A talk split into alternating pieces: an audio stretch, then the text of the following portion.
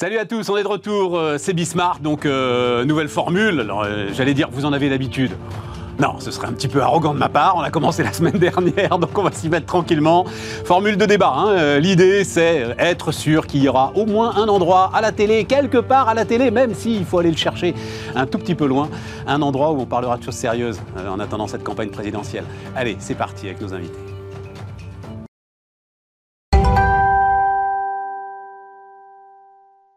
Donc, alors, campagne présidentielle.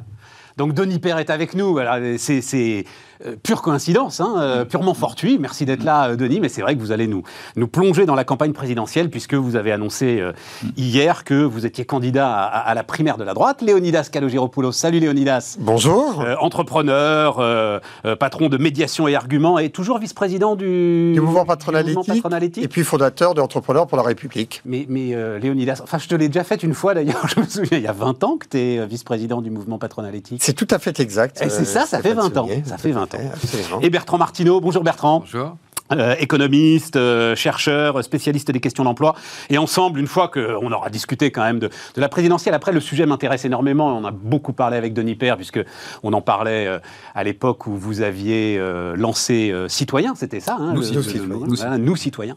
De- du sujet de savoir si un entrepreneur en politique, ça a du sens.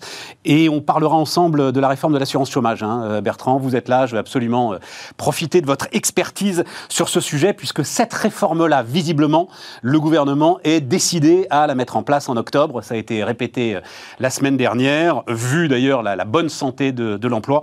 Donc euh, on va parler de ça dans une deuxième partie d'émission. Mais d'abord, Denis, euh, alors on va pas là euh, définir des programmes ou des choses comme ça. Je vous ai amené, euh, voilà, hein, je, vous ai amené le. le- c'est une référence hein, pour ceux qui s'intéressent à Margaret Thatcher. Enfin, en tout cas pour moi, je trouve le bouquin de Jean-Louis Thiriot sur euh, la, la biographie de Margaret Thatcher. Et puis j'ai ressorti si. Si on peut la mettre à l'antenne, la fameuse euh, couverture de The Economist en 2006. Oui, voilà, bien sûr. hein, euh, voilà, Bien sûr. 2006, Bien 2006. C'est cette logique-là, euh, Denis? Bah, c'est cette logique-là, c'est la logique du besoin de réformer l'État, effectivement la mère de toutes les réformes, la réforme qui n'a pas été faite, mais d'un choc évidemment. D'un choc, ça ne veut pas dire nécessairement la brutalité qu'on a connue avec Thatcher, mais ça veut dire en tout cas certainement confronter les Français euh, au blocage du pays, aux résistances qui font qu'on n'a jamais fait cette réforme de l'État et qu'on a aujourd'hui une dépense publique qui est hors de contrôle plus que jamais, des prélèvements à 6 points de PIB de plus que la moyenne européenne, 140 milliards d'euros, deux fois et demi le budget de l'éducation nationale, qui aujourd'hui pénalise notre économie, continue de la tirer vers le fond, continue d'être un poids considérable, qui fait qu'on s'endette tous les jours euh, pour euh, financer simplement les dépenses courantes du gouvernement, qu'on endette nos enfants aujourd'hui. Moi j'y vais, je vais vous dire, moi j'y vais en tant que père de famille, père de quatre enfants, avec une vraie responsabilité en disant je peux pas, on peut pas continuer à ne rien faire par rapport à une situation où on continue d'endetter nos enfants, leur laisser un pays surendetté, leur laisser un pays avec une éducation nationale qui ne marche pas, Denis, Denis, vous qui est la dernière des classements et qui fait qu'aujourd'hui on les prépare même pas à créer la richesse qui va leur permettre de rembourser cette dette. Tiens, ça, Donc ça va c'est être un ça truc- le point de départ. Ça va être, C'est un, de ça le point de départ. ça va être un de mes gimmicks, euh, Denis, c'est qu'on arrête de dire qu'on endette nos enfants.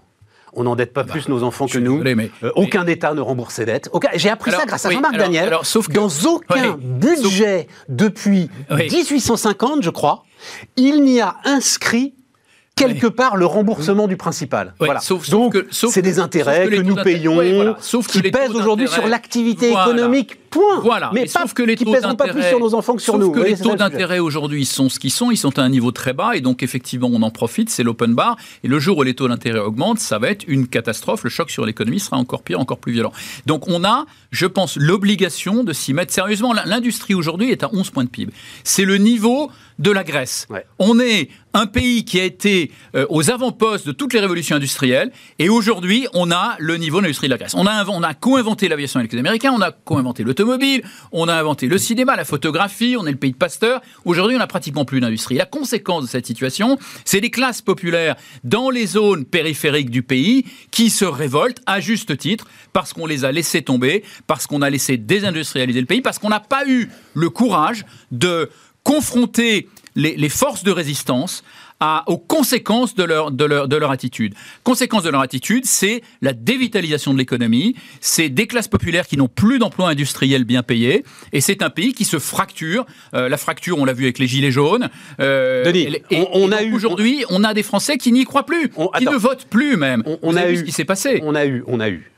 Alors, je ne sais pas si euh, Bertrand Léonidas vous reprendrez le terme, mais on a eu en fait déjà un entrepreneur président de la République. Parce que l'entreprise politique, la start-up politique lancée par Macron est quand même quelque chose d'assez Non, non, non, mais qu'est-ce qui te fait penser? Il, il a essayé. Non. Il s'est pris le réel en pleine face. Mais, non, il n'a pas essayé, Stéphane. Attention, soyons sérieux. Il avait dans son programme, il avait un tout petit objectif de réduction de 120 000 postes. Il n'est même pas arrivé. Il, est même, il a même, mais il n'a pas essayé, Stéphane. Pourquoi il n'a pas essayé? Parce que c'est pas un entrepreneur. C'est, il a beaucoup de qualités. Moi, j'ai beaucoup, j'ai beaucoup de respect pour lui. C'est quelqu'un de le pays dans la rue. Mais, mais c'est pas. est bloqué. Mais c'est pas le. Il a même pas commencé.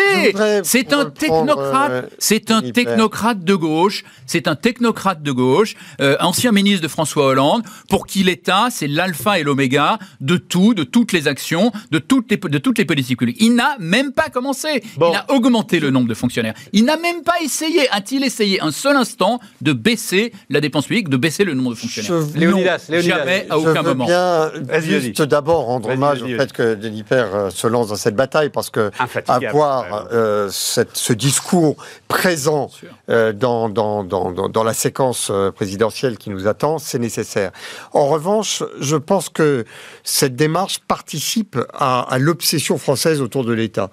Il faut qu'on se libère de l'État. Et pourquoi est-ce que l'État est au niveau auquel il est, en présence de 66% à peu près de la richesse nationale qui passe par l'État? Parce que tout le monde, tous les matins, à chaque fois qu'on a un problème en France, se tourne vers l'État en demandant que fait l'État. Et à chaque fois que l'on se dit il va falloir que notre pays aille mieux, on fait ce que Denis est de pas de faire, et tant mieux aussi, c'est de se dire il faut que je prenne la place du chef de l'État pour faire ce que tous les chefs d'État depuis 30 euh, ans n'ont pas réussi à faire. Et il va falloir collectivement, me semble-t-il, qu'on se libère de cette attente de l'homme providentiel.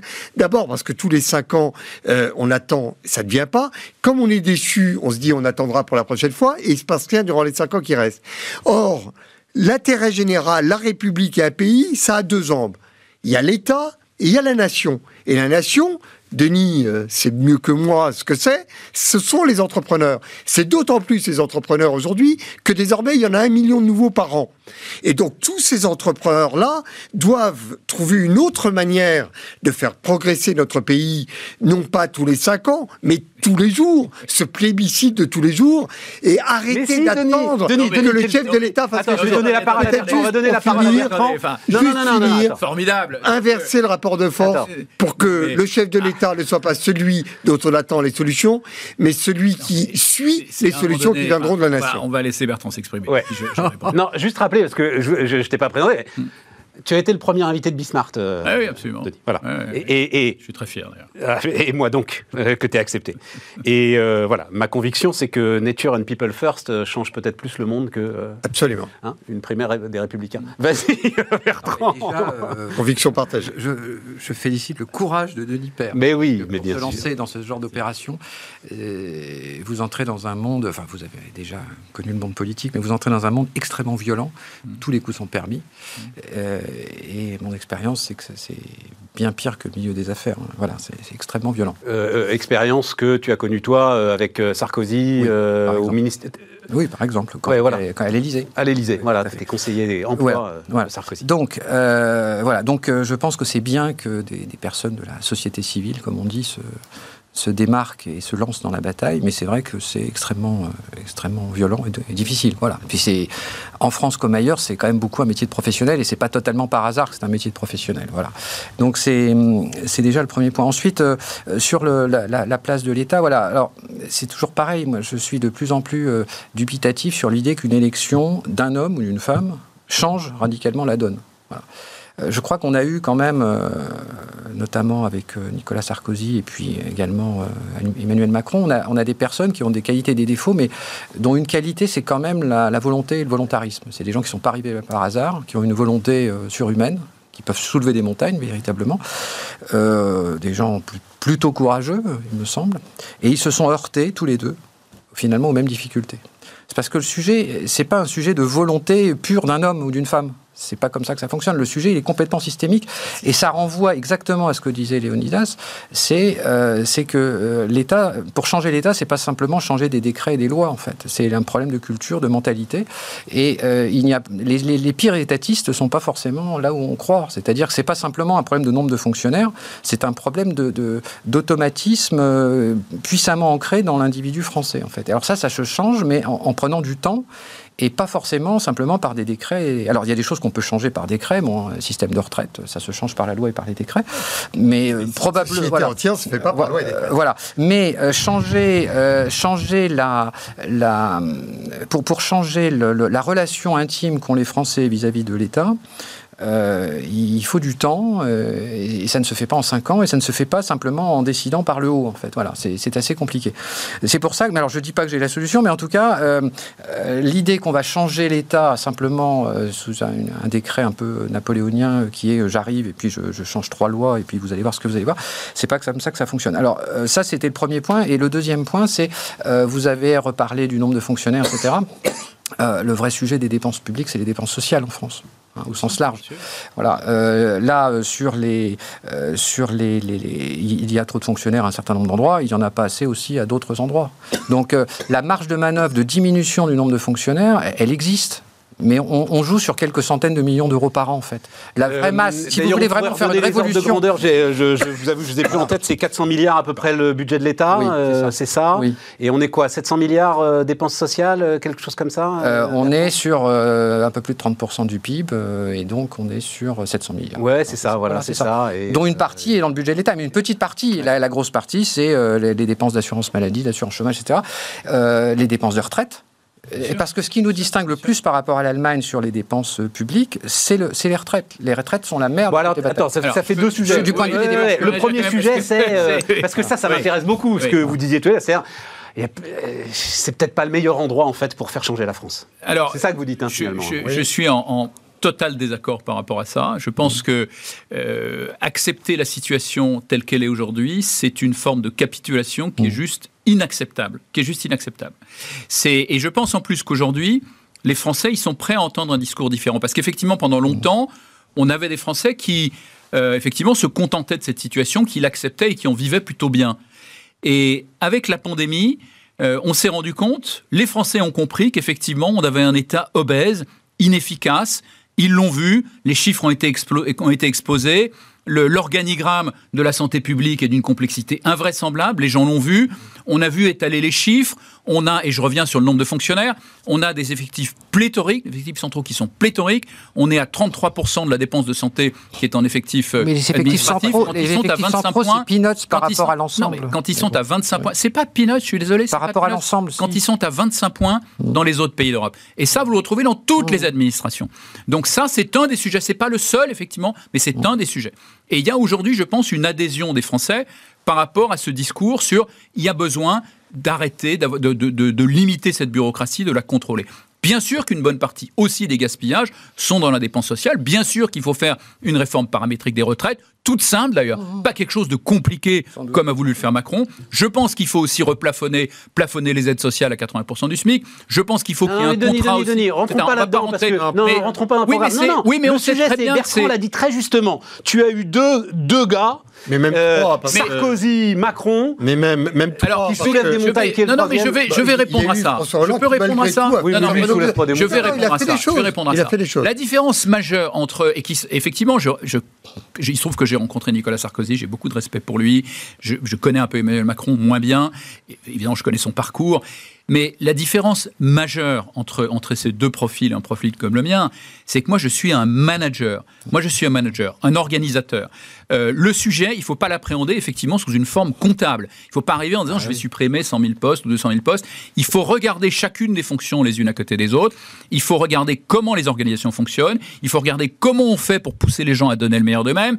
Il faut, euh, il faut une approche managériale et organisationnelle qui n'a jamais eu lieu. Pourquoi? Parce que l'un et l'autre ne sont ni des managers n'ont jamais créé des équipes, n'ont jamais développé des sociétés, ne sont jamais partis à la conquête du monde avec des produits, n'ont jamais eu à réfléchir en termes d'organisation, en termes d'efficacité d'équipe. Et c'est ça la différence majeure. Et donc c'est pour ça qu'effectivement ils n'y sont pas arrivés. L'autre raison, c'est que je pense qu'encore une fois, le timing était juste pas le bon. Il n'y avait pas cette maturité qu'on a aujourd'hui avec une compréhension par une majorité de Français grâce à la pandémie, je pense, que le système bureaucratique qu'on connaît. D'ailleurs, le point a fait Robin Rivaton écrit La France est prête en 2015 ou 2016, si tu mais ça, c'est Robin Rivaton. Mais non, non, non, Robin Rivaton. Robin Rivaton, c'est. Non, non, c'est pas ça. Je me moque de ce que dit Robin Rivaton. Mais tu as tort. Moi, je lis. C'est très intéressant. La France est prête. Mais non, mais il y avait tous les sondages, il y avait tous les chiffres, il y avait tout ce que tu voulais en termes d'argumentaire. A-t-il même essayé A-t-il même commencé Il n'a pas commencé. Mais il n'y a pas eu le moindre début d'une réflexion sur comment on fait pour réorganiser l'État. Et aujourd'hui, la situation est beaucoup plus grave qu'elle l'était d'ailleurs il y a quelques années. Aujourd'hui, jusque-là, c'était que, que des problèmes économiques qui sont déjà relativement graves. Aujourd'hui, le problème, c'est que même le régalien ne fonctionne pas. Bien sûr. Même le régalien bah s'effondre. Avec un État qui veut tout faire et qui ne peut évidemment pas tout bien faire, parce que quand on vient du monde de l'entreprise, on sait qu'il faut faire des choix. On a même le régalien qui s'effondre. Aujourd'hui, on a des bandes armées d'AK-47 dans des zones de non-droit euh, qui font la loi. Euh, la, préoccupation numéro un des Français aujourd'hui, c'est la sécurité. C'est la sécurité. Repars pas sur ton programme, pas sur les non, programmes. Non, c'est pas un programme, vous êtes en train de me dire, non mais les gars, tout va bien, on va non, continuer à non, Alors qu'est-ce que vous Non, moi je suis pas d'accord. Vas-y, vas-y, vas-y, vous proposez Vous proposez de réélire Emmanuel Macron qui n'a absolument pas traité ces problèmes-là. Euh, quelles que soient ses qualités, son intelligence, il n'a pas traité ces problèmes-là. On est en désaccord et j'aimerais juste exprimer le désaccord. quand il a été élu. Et beaucoup plus grave quand il a Oui, mais probablement elle aurait été beaucoup plus grave. Quel qu'eût été le président de la République parce qu'encore une fois, il y a un certain nombre de forces dans l'appareil d'État qui sont assises dans une, un consensus national pour que euh, euh, si on commence à bouger les rouages, eh bien euh, le pays se crispe et va à la crise. Qu'est-ce qu'on fait dans le, privé lorsqu'on a des problèmes de ce type à, résoudre? Et je pense par exemple à des choses qu'on a tous vues, France Télécom, la SNCF, on met de la concurrence. Il faut, me semble-t-il, et c'est pas une contestation de la démarche qui est la tienne, mais il faut, me semble-t-il, de façon systémique, que la nation, que j'assimile aux entrepreneurs, se mette en concurrence avec l'État dans tous les domaines. La santé, l'éducation, la reconstruction des banlieues, le transport, dans tous les domaines. Et que, pardon Denis, qu'on aille au bout. Pardon Denis, qu'on aille au bout. Que les Français voient que leur argent, que l'argent qui existe dans le pays est mieux alloué vers l'efficacité lorsque ce sont des entreprises et des entrepreneurs qui le font, que quand c'est l'État qui le pompe pour le faire à la place de, tout le monde. Et on n'a pas fait cela depuis des années. On n'a pas fait la démonstration. Nous, nous, Denis, non, pardon, Denis. Non, pardon, Denis, je veux insister là-dessus.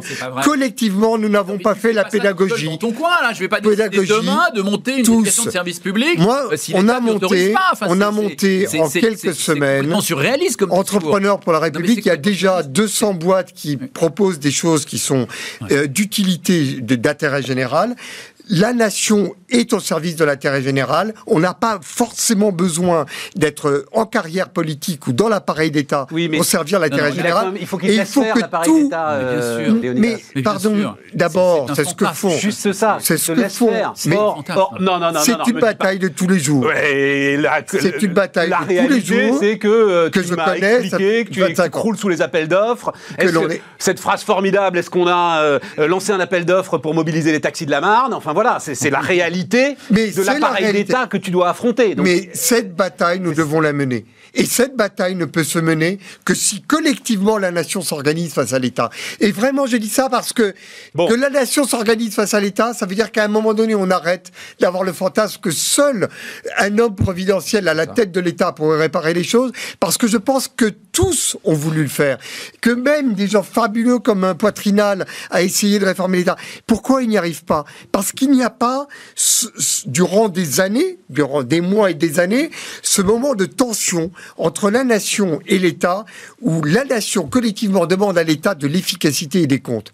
Et malheureusement, je crains que l'on arrivera à modifier cet appareil qui pèse sur notre pays uniquement de l'extérieur et probablement pas de l'intérieur. Un, mot de Bertrand, je te laisse dire après, et ensuite on... Je, partage en grande partie le, diagnostic que vous faites. Mon seul point, c'était, euh, voilà, je rejoignais ce que disait Léonie disais, c'est-à-dire je ne crois pas que ce soit uniquement la volonté d'un homme parti du haut, etc. Et deuxièmement, je crois qu'il ne faut pas avoir une vision comptable, mais vous l'avez dit aussi d'ailleurs. Et embrayer un, programme sur le thème, il faut moins X centaines de milliers de fonctionnaires en moins, c'est prendre le, sujet, à mon, avis, à l'envers. Donc ça, c'était le premier point. Le deuxième point, c'est que je ne suis pas sûr que la pandémie, malgré tous les dysfonctionnements dans le système de santé qui ont été repérés par les Français, je ne suis pas sûr qu'on aille vers une demande de moins d'État.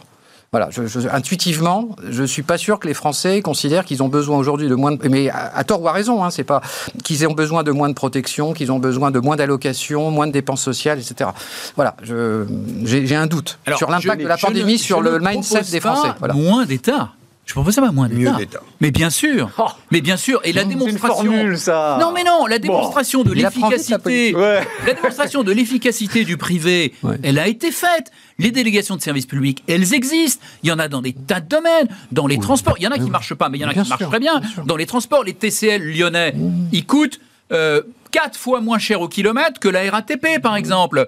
Euh, les, les crèches, par exemple. Qui sont les Français qui le savent Mais eh ben, je, je vais, je vais le faire savoir. je vais les faire savoir. Et quant à la, quant à la perception des Français sur le fait qu'il y a un problème aujourd'hui d'efficacité de l'allocation de l'argent public, elle est là, elle est partout. Le premier, la première réaction des Gilets jaunes, la première question des Gilets jaunes, avant qu'ils soient récupérés par l'extrême gauche, c'était où va l'argent? Où va l'argent? Les Gilets jaunes, c'était une rébellion, c'était une révolte fiscale, c'était une jacquerie fiscale. Aujourd'hui, même les gens les plus modestes se rebellent contre l'utilisation qui est faite de l'argent public. Donc ne me dites pas qu'aujourd'hui, les Français ne sont pas prêts à entendre un discours d'utilisation optimale, efficace de l'argent public. ce qui ne veut pas dire renoncer à la protection sociale, ce qui ne veut pas dire reculer, mais simplement utiliser cet argent plus efficacement. Oui, et ça c'est possible quand on vient du privé comme moi et qu'on a fait ça toute sa vie. Le, business model de l'aventure de Nipper Parce que tu as déjà tenté le coup avec nous citoyens. Bah oui. Non, moi j'ai le business model. Comment est-ce que tu vas conquérir ce marché Non mais qui s'appelle Stéphane. Moi j'ai ouais, Stéphane.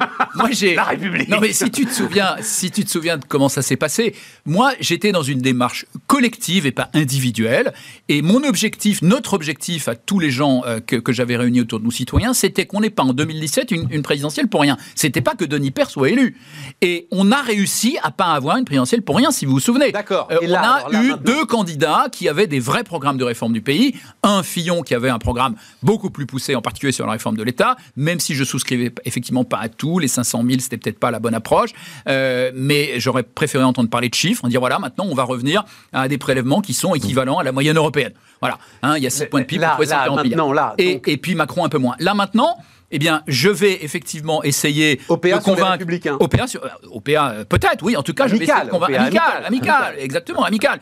Je vais essayer de convaincre les républicains. Aujourd'hui, si on regarde les candidats des républicains, ils sont, ils sont tous euh, éminemment respectables mais je pense qu'aucun d'entre eux a la capacité de battre Emmanuel Macron, parce qu'aucun d'entre eux a effectivement une crédibilité euh, en matière économique. C'est des gens qui ont toujours fait que de la politique. Alors, beaucoup de respect parce que c'est un sacerdoce. Euh, c'est je dépense donc je suis. Mais les républicains, c'est les mêmes, en fait, euh, Denis. Alors, je, dépense donc je suis. Non, je suis pas d'accord. Depuis 74, les budgets en déficit, on a vu bien des présidents de droite. Je, ne suis pas d'accord. C'est les seuls qui ont réussi, sous Sarkozy, à baisser la dépense publique de 13 milliards.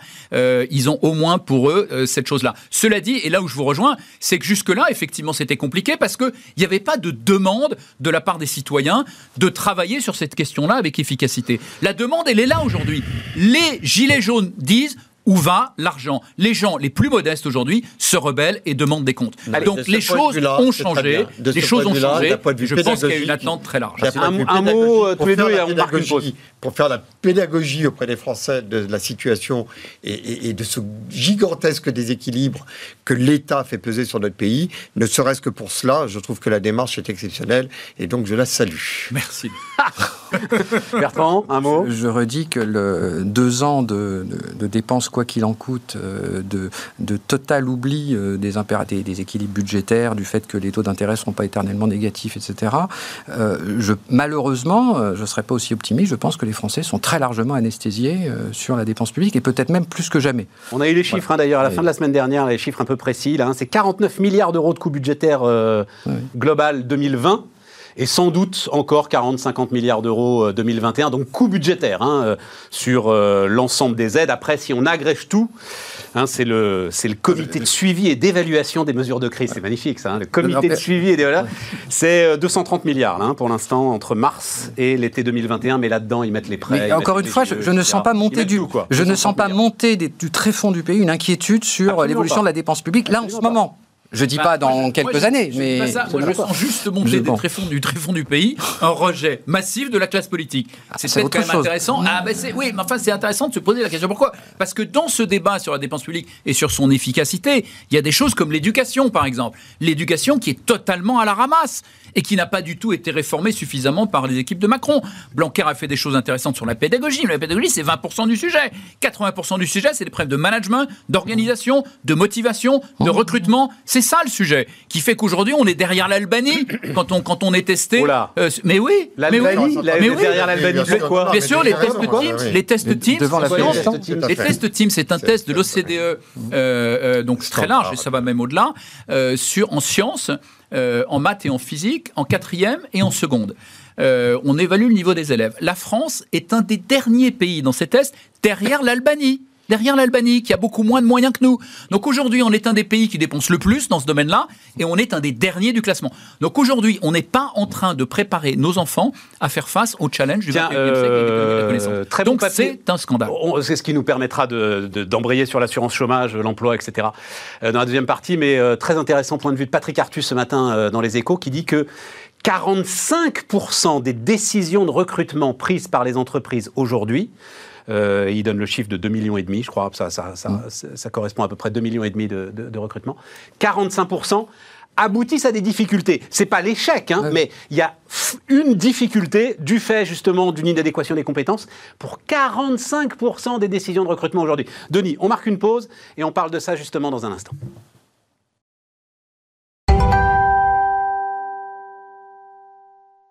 On repart donc. Euh, emploi, euh, formation, euh, assurance chômage, est formidable sujet de toute façon présidentiel. Mais Bertrand, comme tu es là et que expert de l'assurance chômage, il n'y en a pas tant que ça. Il y en a beaucoup d'autoproclamés, mais voilà. donc, le gouvernement a l'air déterminé à la mettre en place, cette réforme. Juste un petit truc avec les chiffres quand même, parce que je parle sous ton contrôle au max, vraiment euh, en régime de croisière, si tout fonctionne, c'est 2 milliards 300 millions d'économies par an, cette euh, réforme de l'assurance chômage. Le, la dette de l'UNEDIC sera de 70 milliards d'euros à la fin 2022. Moi, de trait. Hein Épaisseur de trait. Voilà. Est-ce que le jeu en vaut la chandelle? Parce que euh, ça va va pas être simple. Hein. C'est-à-dire que on va avoir le réveil forcément de l'opposition syndicale sur ces questions-là Alors, deux, choses. D'abord, euh, effectivement, le gouvernement a l'air, depuis le début, de ne pas euh, trembler sur le sujet. Donc, euh, il y a une grande probabilité que la réforme se fasse donc, au 1er octobre. Après l'avoir reculé de, quelques, de plus de six mois pour des raisons assez évidentes. Donc ça, c'est la première chose. La deuxième chose, c'est que quand le gouvernement dit que ce n'est pas une réforme qui est faite pour faire des économies, une réforme de type comptable, il a raison en fait. C'est-à-dire que c'est une réforme qui, on pourrait en reparler, vas -y, vas -y, est censée euh, jouer sur les incitations. Et c'est ça le fond d'une réforme de l'assurance chômage, c'est ça. C'est-à-dire qu'on ne fait pas une réforme de l'assurance chômage, sauf si on est euh, devant le FMI, euh, on est dans le cas de la Grèce, on n'arrive pas à rembourser sa, ou de, sa dette. voilà, ou, de, ou, du Royaume-Uni. Ou du Royaume-Uni 76-77. Exactement. bon, alors, le, sujet n'est pas comptable, donc il faut trois pas paramètres. Alors attends, attends. Euh, donc euh, euh, six mois au lieu de quatre pour avoir droit à des indemnisations, six mois de travail au lieu de quatre. Très forte dégressivité pour les hauts revenus. Oui, mais qui est une mesure plutôt, enfin quasiment symbolique, qui rapporte rien. Enfin, qui rapporte rien. On est en termes d'économie. Ah, c'est une citation. Moi, c'est une erreur. Et, et nouveau calcul du, salaire journalier oui, qui est la plus grosse avec le passage à six mois, qui est la vraie, la vraie modification importante parce qu'elle va entraîner des baisses substantielle euh, de l'allocation chômage pour beaucoup de, pour plusieurs centaines de milliers de chômeurs. Alors, pas pour le chômeur actuel, puisque c'est une réforme qui se fait en flux, comme on dit, évidemment. On ne va pas baisser une allocation comme ça de, quelqu'un. Mais ça, c'est la réforme. Mais pour ceux qui euh, commenceront à cotiser à partir du 1er octobre, mise en. Qui rentreront, oui, qui, rentreront dans le système à partir du 1er octobre. Bon, donc, c'est une réforme qui est euh, importante, de grande ampleur, qui vise à modifier les comportements. Et si elle produit peu d'économies, c'est pas, pas, pas, pas, forcément le sujet. Quant au niveau de la dette, oui, 70 milliards, très impressionnant. Enfin, bon, euh, par rapport non, à l'ensemble de la dette des finances publiques, euh, voilà. On est d'accord. Pas sujet. Voilà, donc je pense que le problème de l'assurance chômage, voilà, il faut le prendre par la question, c'est quelles sont les, les bonnes incitations? Est-ce qu'elle fournit les bonnes incitations sur le marché du travail? C'est pas avant tout, il faut la faire rentrer dans. Et ta réponse, c'est oui, elle fournit les bonnes incitations? Avec cette réforme, on a fait un grand pas, à mon avis, vers vers une, assurance chômage plutôt bien bien bien faite, effectivement. Bien faite parce que elle évite en fait le piège du chômage longue durée. Euh, et quoi, intermittent, de personnes aujourd'hui intermittent, oui à peu près. Voilà. non, intermittent, c'est-à-dire le, chômage, euh, par le, roulement. le chômage par roulement en multipliant les CDD, l'intérim. mais ça, l'intermittent, ça pèse sur les comptes, mais ça reste des actifs en fait qui choisissent de temps en temps d'être payés par l'État et de temps en temps d'être payés par une entreprise. Ah bah oui, mais quand ils produisent quand même quand ils sont payés par une entreprise. Enfin, voilà. Non, non, non, on peut pas faire. Le problème, oui, non, non, mais tu as raison, c'est une très bonne réponse. Non, mais la, différence, je suis moi-même trop. Moi, je pense que la raison pour laquelle cette réforme est très importante, et on le voit actuellement, c'est que euh, c'est quand même assez stupéfiant que la plus grande difficulté des employeurs aujourd'hui, ce soit d'embaucher. C'est quand même une réalité, une, réalité tangible. C'est une réalité tout secteur confondu.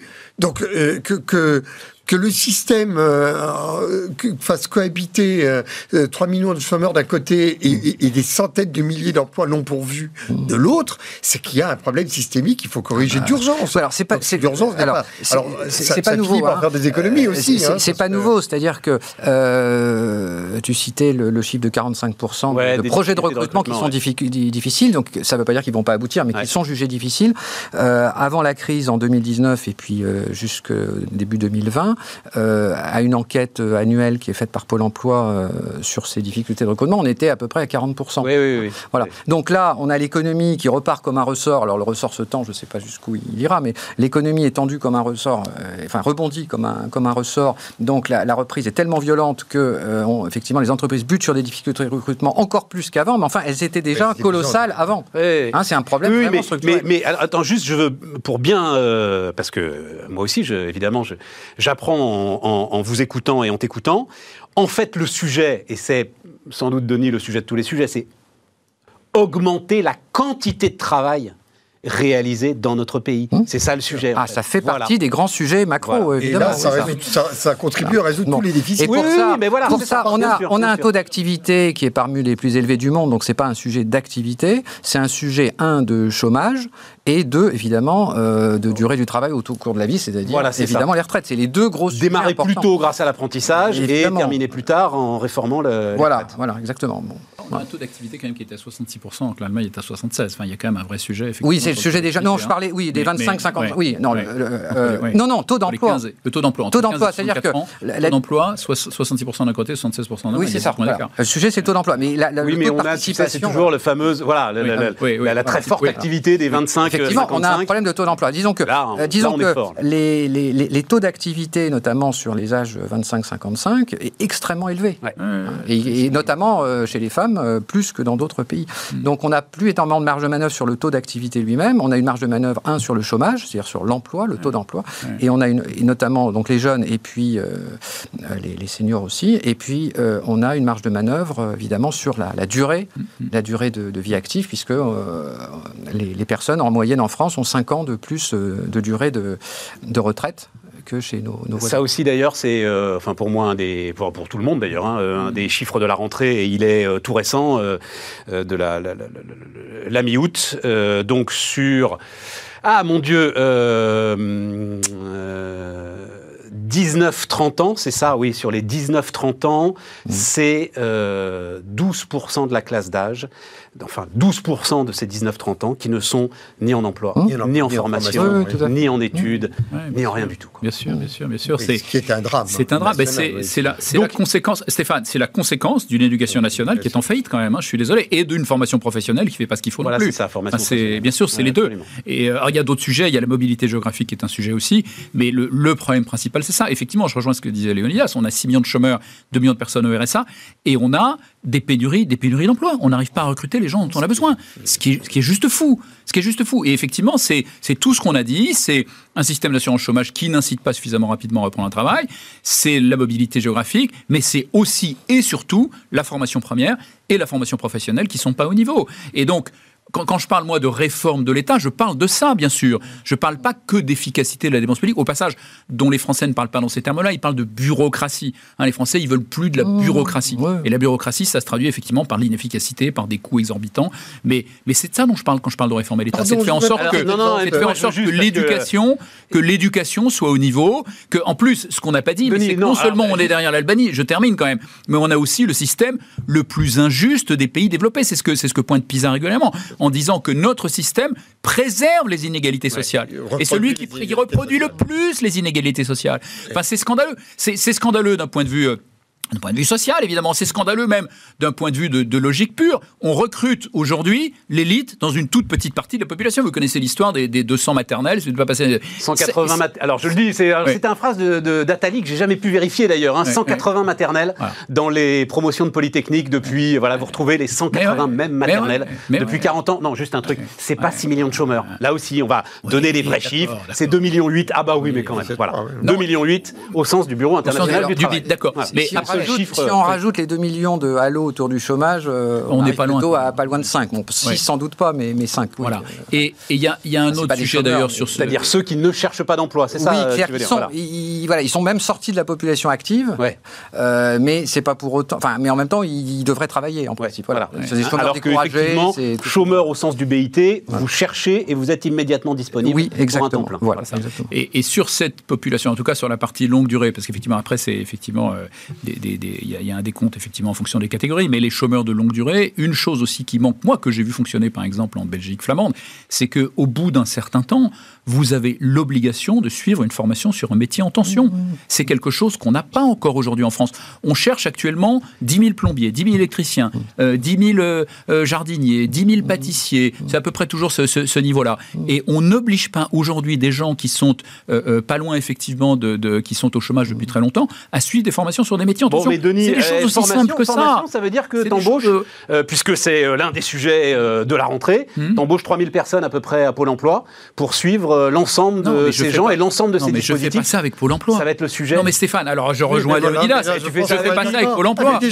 Mais je fais ça avec des agences privées. C'est ce qu'ont fait les Anglais il y a très longtemps. Je fais ça avec des agences privées en DSP, en DSP, en délégation de service public, avec des tech pour apprendre à être plombier, mais il va falloir les faire. Mais non, mais c'est le sujet. Non, c'est pour sortir de l'incantation. À un moment, Stéphane, pardon. Il faut qu'on mette bout à bout les dizaines de boîtes en France qui sont capables de répondre à ce problème. Les réponses, on les a. On n'a pas besoin de réformer l'État pour attendre que l'État soit prêt. On a les solutions. Il n'y a pas un domaine dans lequel on n'est pas. Que l'État soit d'accord. Hein, oui, mais on a, oui, on a solutions, mais il faut que l'État soit d'accord. C'est quand même S'il n'est pas d'accord pour te confier euh, l'émission de Pôle emploi, tu ne le feras pas.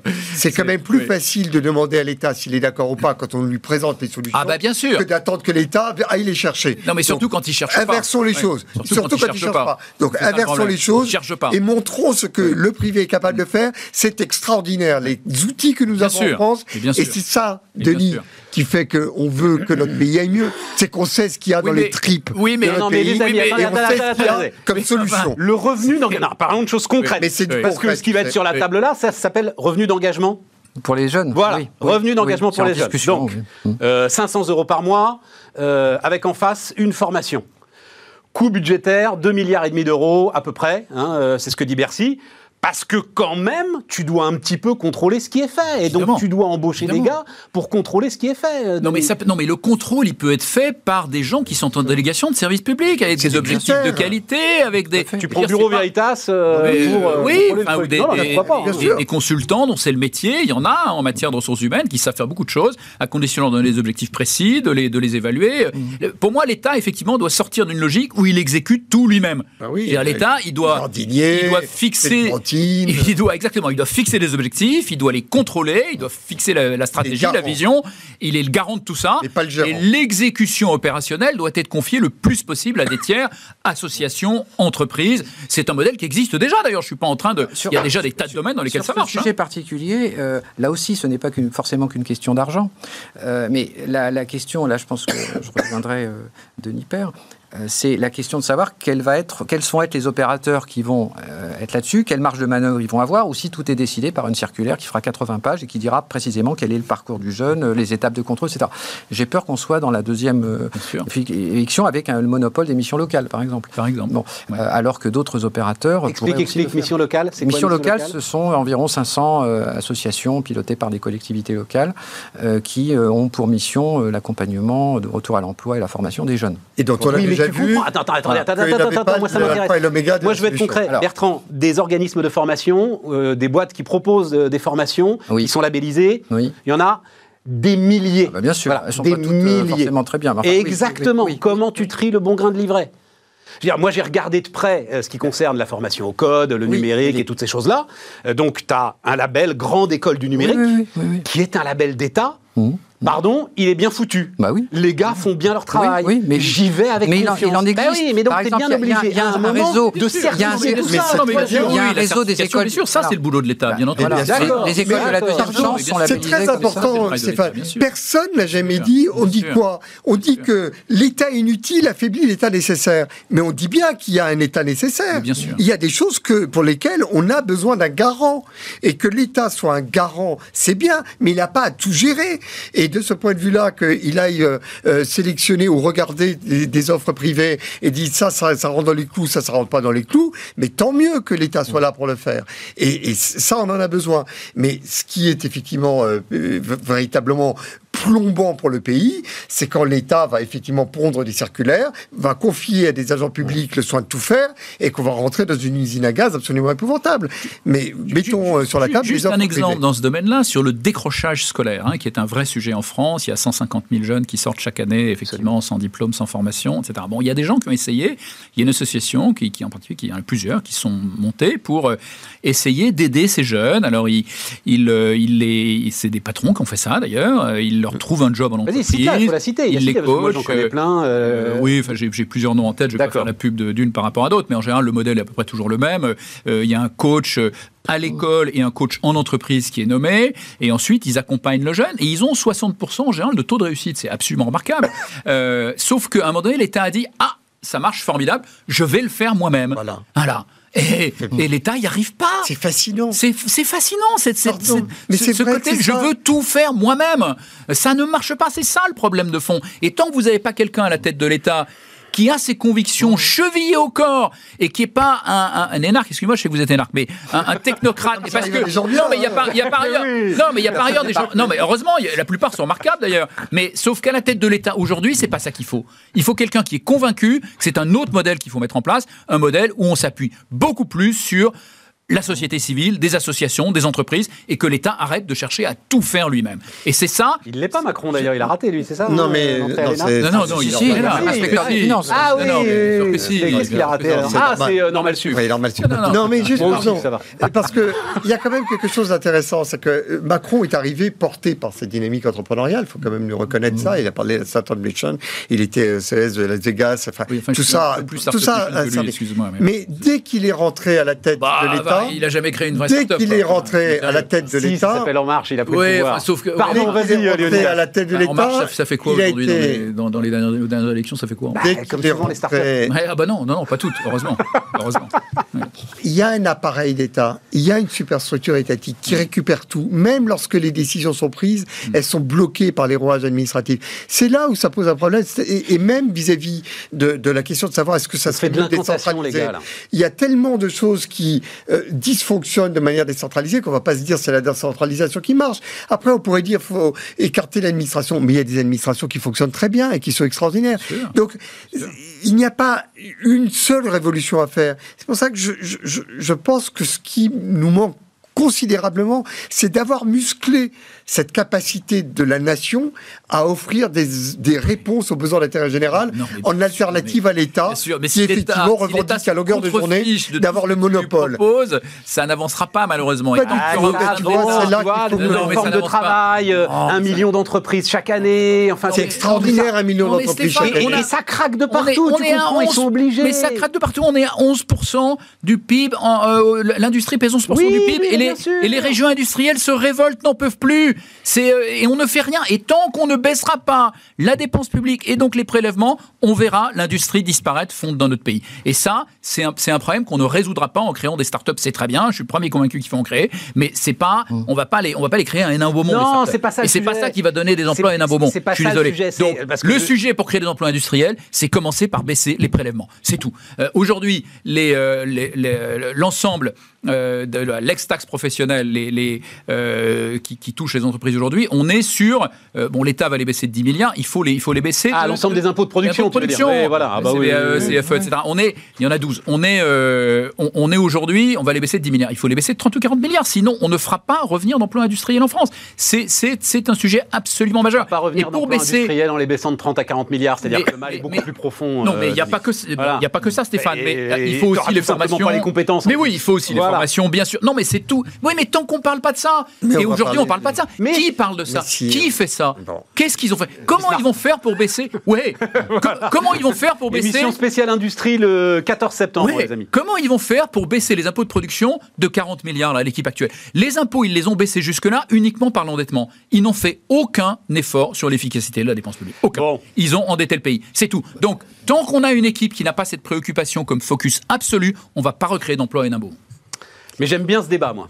C'est un vrai débat, mais c'est un débat. Et le de débat l'action individuelle au Est-ce que oui ou non, on a le rapport de force face à l'État qui permet tous les jours sans mais attendre pas le rapport de force face à l'État. C'est pas face à l'État qui s'est euh, cogné Emmanuel Macron. Non, c'est face, à, l'ensemble de ceux qui vivent aujourd'hui et, mais d'ailleurs, euh, euh, de ce système en faillite. Mais tu sais, lorsqu'il a fallu euh, généraliser les vaccins, la première chose qui est arrivée sur le bureau de l'Élysée, c'était les 43 pages de protocole de consentement éclairé qui ne permettaient pas, entre le moment où on faisait la démarche et le moment où on était vacciné, de le faire à moins de trois semaines l'appareil d'État produit ça. Et, il s'avère, et c'est la réaction des, des, des, des, antivax, qu'il y a toute une frange de la population qui réclame que les choses ne se fassent pas autrement. On a une sorte de consensus national qu'il va falloir faire bouger, et il me semble que tous les jours, les Français doivent pouvoir se dire, avant de demander à l'État qu'est-ce qu'il peut faire, je vais demander aux entrepreneurs qu'est-ce qu'ils sont capables d'apporter comme on a à la tête de l'État un pur produit de la technostructure, tout ça ne changera pas malheureusement. Je ne crois pas qu'à la tête de l'État, on ah, ait eu un pur produit de la technique. Bon, les amis, juste un, alors parce que là, on, l'a bien dit. On, voilà, on, l'a bien dit. C'est toujours le, la technostructure est capable d'avaler. Euh... Ah, d'avaler Denis Père Ah bah oui. Non, d'avaler Emmanuel Macron. Malheureusement, oui. C'est-à-dire. Et Dieu sait que sans mais doute, il faut des mâchoires colossales pour Père. Mais j'ai peur que. Mais si j'y vais, je. Euh, il faut augmenter les salaires. Il a raison, euh, Bruno Le Maire, de dire euh, à un moment là, les gars, on vous a gorgé de pognon, il faut en rendre un petit peu Peut-être qu'il y a un problème à regarder sur le salaire, euh, le, salaire réel et le salaire qui reste dans les poches. Ah, toi, alors c'est comme c'est ce que dit Pécresse, c'est-à-dire le, sujet, c'est le salaire net ah, Je pense que là, il y a un cœur de sujet à regarder de très près. et, en tous les cas, euh, nous sommes collectivement, je pense, tout mouvement patronaux confondu, euh, tout à fait prêts à regarder ce mm. sujet. Je, pense que c'est un sujet réel. Déjà, c'est un sujet de pédagogie que tous les Français devraient avoir sur leur fiche de paye, la réalité de ce qui touche. Bah, c'est le cas, ça. oui, le seul truc qui restera de François Hollande, c'est peut-être la feuille de paix simplifiée, même si derrière elle s'est un tout petit peu recomplexifiée, mais euh, là c'est le cas. Mais en tous les cas, là il y a un sujet de marge de manœuvre, je pense, euh, très important. sur les salaires, quand même, si vous regardez la dernière note de conjoncture de, l'INSEE, on s'aperçoit que le salaire moyen par tête va, va, non seulement revenir, va, va, dépasser son niveau de 2019, en fait, il va rejoindre en fin d'année, normalement, la tendance. C'est-à-dire comme s'il n'y avait pas eu de pandémie. Ouais. Hein, c'est-à-dire qu'il aurait progressé de plus de 3% depuis 2019. Alors, euh, ça, on le paye 450 milliards, c'est-à-dire l'ensemble de l'endettement supplémentaire euh, voilà. durant cette Donc, je suis heureusement qu'il y en a un petit peu qui va. Donc, euh, si vous voulez, malheureusement, quand on regarde les chiffres, on n'a pas l'impression qu'on a un problème de, retard particulier par rapport au salaire. Et, et en fait, toute l'intervention publique qui a eu lieu a eu aussi pour conséquence que les salaires se tiennent et continuent d'ailleurs de progresser. Euh, donc voilà, donc euh, le, y compris parce qu'il n'y a pas une trappe autour du SMIC du fait de l'ensemble des allègements. Euh, on n'a pas de. On a montré la semaine dernière un graphe assez effrayant et que tu as peut-être vu d'ailleurs qui a beaucoup circulé sur Twitter. Alors le gars, encore une fois, prend l'extrême, c'est-à-dire un SMIC, un, patron qui voudrait augmenter un SMICard de 300 euros, mmh. ça lui en coûterait 1500. Oui, oui ça lui coûterait 1500 euros de l'augmenter de 300, et lui, sur ces 300, on en aurait que 96, je crois, C'est formidable. Voilà, on revoit le... Spectaculaire. alors, c'est très spectaculaire. Mais attention, c'est un extrême, hein, oui, alors, parce que euh, personne n'augmente un SMICAR de 300 euros. C'est un, un... d'accord, mais le calcul... Ah ben, c'est un vrai sujet, mais enfin, ces dernières années, euh, on ne constate pas de tassement particulier des salaires euh, au voisinage Autour du SMIC. D'accord. Donc cet effet existe, bien entendu, mais il ne se traduit pas véritablement dans les chiffres. Et encore une fois, au niveau agrégé, les salaires se tiennent très très bien. Hein. on, s'est fait la plus grande récession depuis plusieurs décennies et les salaires ont continué à progresser. Pourquoi est-ce que la prime euh, patron et pas la prime Macron, euh, parce que c'est une idée des patrons, et pourquoi est-ce que la prime patron a si bien fonctionné? C'est que euh, ce que l'on donnait a été reçu à 100%, eh eh et là il y a quelque chose qui se rétablit, qui est très important, et voilà, il faut essayer de rétablir dans l'ensemble de la fiche de mmh. paye. Tu sais, ça c'est cette phrase merveilleuse de Jean-Marc Daniel, l'exil fiscal intérieur.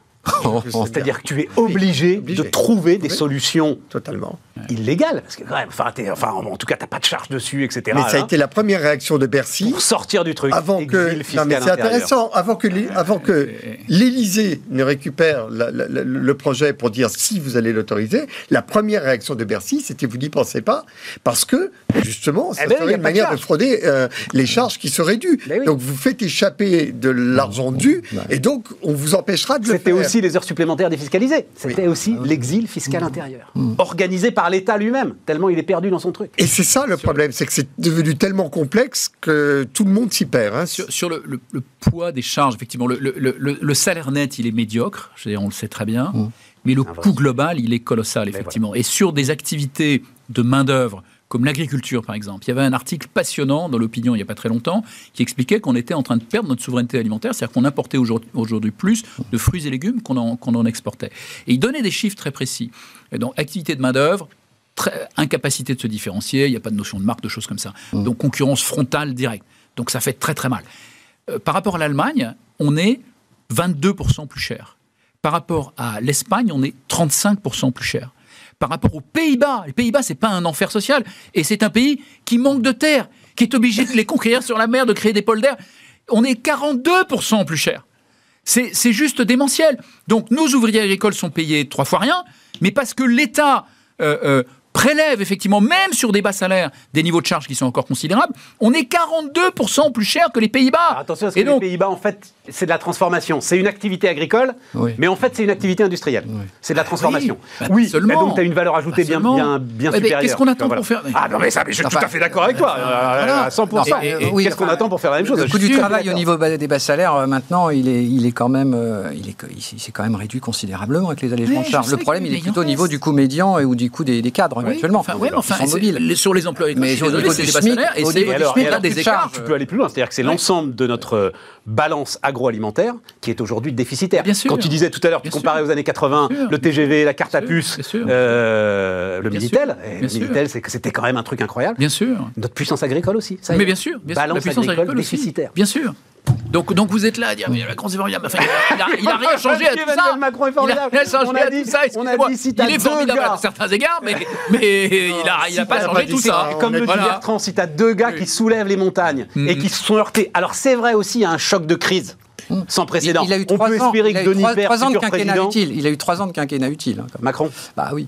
Enfin, il avait laissé tomber sa réforme de l'État avant la, avant la pandémie. Hein. Juillet 2019, Gérald Darmanin, ministre du, du Budget, annonce qu'il laisse tomber les 120 000 postes. Et c'est passé comme une lettre à la poste, personne n'a rien dit. Face aux Gilets jaunes. Face, oui, enfin, face aux Gilets jaunes, face à je sais pas quoi, il y a toujours une bonne raison. Mais alors que c'était justement face aux Gilets jaunes qu'il fallait faire cet effort-là, parce que les Gilets jaunes, c'est ce qu'ils demandaient. Les premiers, ils disaient où va l'argent? J'ai jamais Où va compris- l'argent? J'ai jamais bien Donc, compris euh, exactement quelle était la demande des Gilets jaunes. les, mais- les premiers, bah, ils demandaient à ce qu'on les taxe, qu'on qu'on arrête, qu'on les taxe. oui, ou en même, temps, qu'on- totalement légitime. en même temps, ils voulaient que l'on reconnaisse- reconnaît totalement autour de cette table, c'est c'est- qu'on puisse vivre de son travail, ce qui est quand même oui, pas mal. hein. Veulent aussi, aussi qu'on exactement.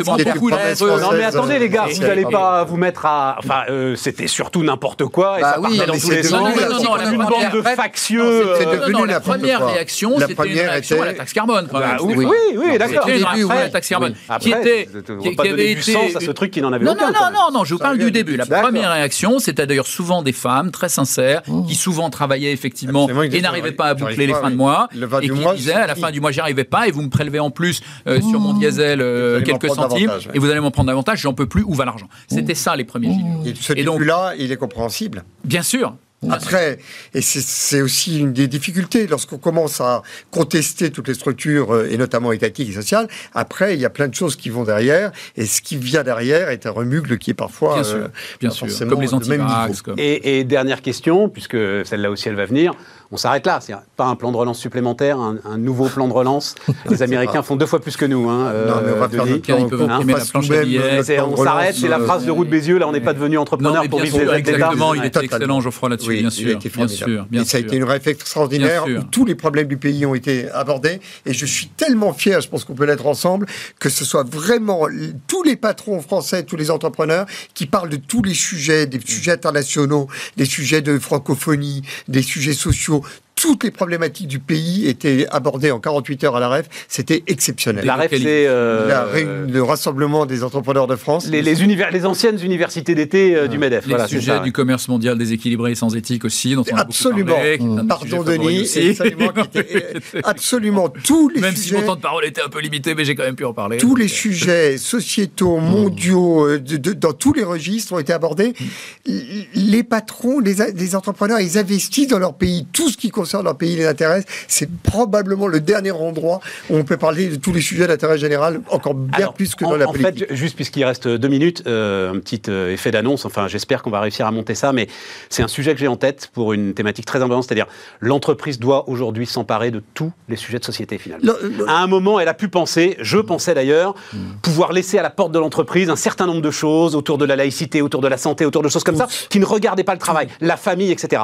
Et tu te rends compte, notamment avec le télétravail, enfin bref, Tout. que ça y est, toute l'entreprise en tout cas doit avoir Il n'y a pas de monopole d'État sur l'intérêt général. Non, non, non, Tous mais- les sujets doivent être abordés de la par société l'entreprise. civile, tu comprends, Mais sans forcément- tous les sujets. Et c'est un- une grande différence d'ailleurs par rapport au libéralisme que dé- développait Benjamin Constant.